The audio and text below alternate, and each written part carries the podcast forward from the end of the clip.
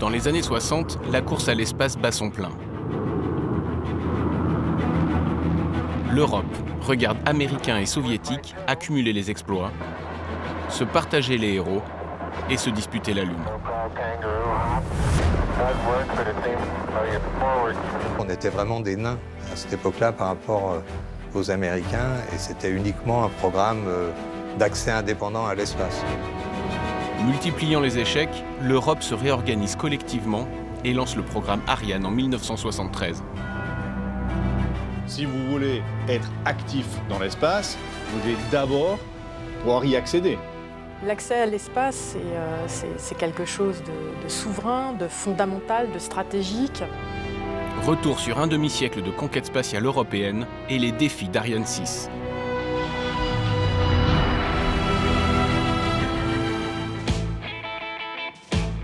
Dès les années 50, la France, puissance nucléaire, développe ses petits lanceurs, Véronique puis Diamant. Elle devient le troisième pays à lancer seul son propre satellite, Astérix. La France est le moteur d'Ariane et Ariane et la dissuasion nucléaire sont, enfin, quand on veut faire des fusées, euh, au départ, il y a souvent, souvent qu'on veut faire des missiles. Enfin, c'est un peu la même chose. Donc, euh, non, non, la France est clairement le moteur d'Ariane. Au début des années 70, les Européens privés de lanceurs lourds devaient mettre en orbite leur plus gros satellite depuis les États-Unis. Développer Ariane est avant tout une nécessité stratégique. La base de cette histoire, il y a le développement d'un satellite euh, franco-allemand, Symphony, et les Américains ont imposé des conditions sous lesquelles ils allaient mettre ce, satellite en orbite. C'est-à-dire, oui, vous pouvez lancer autant que vous voulez. Chez nous, euh, nous sommes alliés, mais vous ne pouvez pas faire du commerce avec les satellites. Là, les Européens se disent, ah ok, on a compris, l'autonomie de l'accès à l'espace, ce qui fait qu'on ne dépendra pas des Américains ou d'autres puissances pour l'accès à l'espace, fait que le besoin s'impose et les grands programmes se, se mettent en place.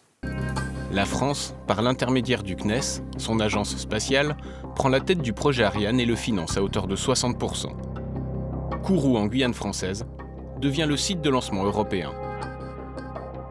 Et pourquoi euh, le CNES Parce qu'on euh, avait fait euh, Véronique et Diamant et que Véronique et Diamant, ça fonctionnait. Donc on avait déjà une expérience certaine de démontrer, reconnue au travers de l'Europe. La France était de loin, évidemment, le pays le plus avancé dans le domaine spatial. Et donc on a demandé, bien sûr, au CNES d'être leader et d'être la locomotive, effectivement, de ce système. Le choix même du nom Ariane s'avère de circonstance c'est une référence à la mythologie grecque, avec le fil d'Ariane qui a sauvé Thésée euh, euh, des, limbes du labyrinthe euh, qui avait été construit pour, pour piéger le Minotaure. Ariane, là, ben, elle a sauvé des limbes, des échecs répétitifs de l'Europe spatiale vis-à-vis -vis de l'accès à l'espace. Voilà pour la légende. La réalité est sans doute moins romantique. C'est un ministre qui s'appelait Charbonnel, qui a un conseil à Bruxelles, a proposé Ariane parce que c'était un ministre qui était père de plusieurs enfants, mais il n'avait pas de fille. Il a dit si j'avais une fille, je l'appellerais Ariane. Et donc il a proposé Ariane. C'est comme ça que le programme a pris ce nom.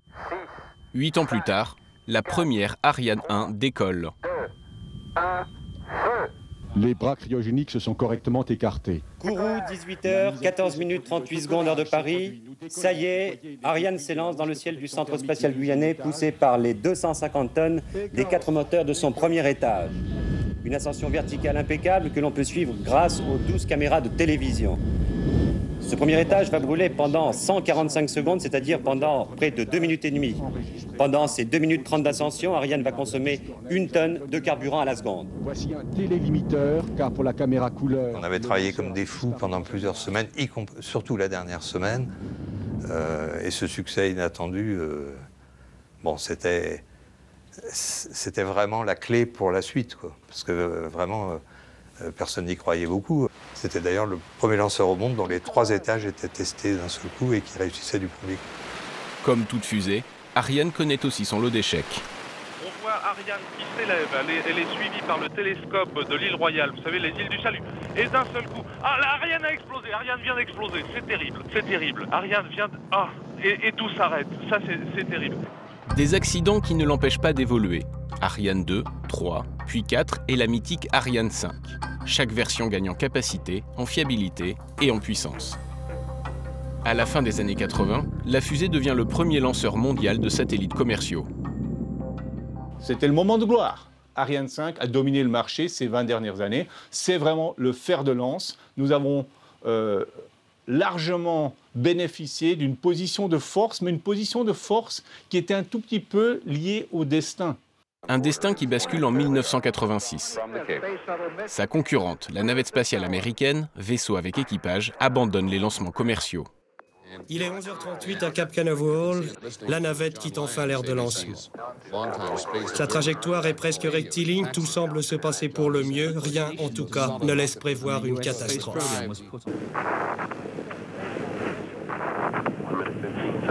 Une minute 45 après son lancement, la navette n'est plus qu'une boule de feu, traînant dans son sillage de lourdes volutes de fioul enflammé. On pense surtout, bien sûr, aux sept astronautes pris dans cette boule de feu. En 86, il y a l'accident de Challenger. Décision présidentielle américaine, interdiction de mettre d'utilisation commerciale de la navette. Donc il n'y aura plus de satellites lancés par le shuttle. Tous les clients qui veulent lancer sur le, sur le marché commercial des satellites vont vers Ariane. Ce qui a fait le succès d'Ariane, c'est à la fois sa qualité et c'est euh, les difficultés qu'ont rencontrées les Américains euh, à partir de cette navette spatiale.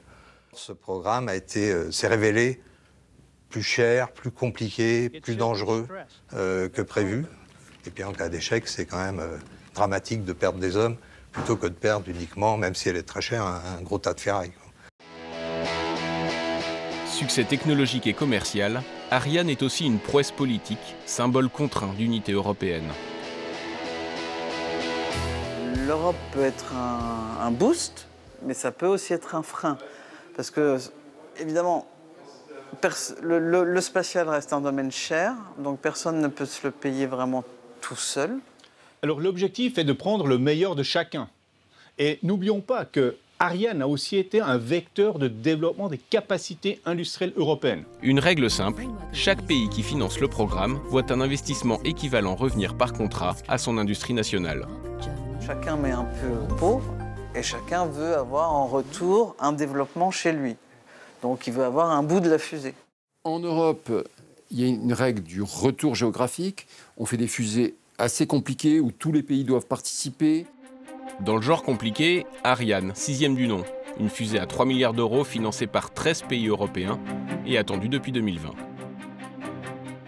Ariane 6, le problème, son problème aujourd'hui, c'est qu'elle se fait désirer. Et là, effectivement, l'erreur presque philosophique, l'erreur stratégique de l'Europe, c'est que quand on veut faire plus efficace, on veut faire plus sophistiqué. Et donc, au lieu de faire un truc simple, dont on connaissait exactement les technologies, qu'on les contrôlait, et pour baisser les coûts et vite lancer, on s'est lancé dans des développements de choses qui étaient tout à fait nouvelles. Et dans le spatial, euh, le meilleur est l'ennemi de ce qui fonctionne. Pourtant, Ariane 6, 40% moins cher, est une révolution technologique. Son dernier étage peut se rallumer pour lancer plusieurs satellites sur différentes orbites. Mais depuis sa mise en chantier en 2014, tout a changé. Un nouveau concurrent bouscule les codes et révolutionne l'accès à l'espace. Ignition and liftoff of the Falcon 9 to the space station on the first commercial launch from Kennedy Space Center's historic Pad 39A. Entre-temps, euh, SpaceX euh, a galopé à une vitesse euh, fulgurante qu'aucun spécialiste du programme Ariane établi n'avait prévu. Lanceur réutilisable, ultra fiable, pas cher, capable d'effectuer plus de 60 vols par an, la société privée d'Elon Musk réussit là où la navette spatiale avait échoué. Ce qui arrive aujourd'hui, c'est ce qu'on redoutait totalement il y a 45 ans. Euh, cela dit, ça peut euh, rien n'est rédhibitoire là-dedans. C'est la, la, preuve, Ariane l'a fait. Ariane 6 en retard, trop grosse, pas réutilisable et sous le feu des critiques.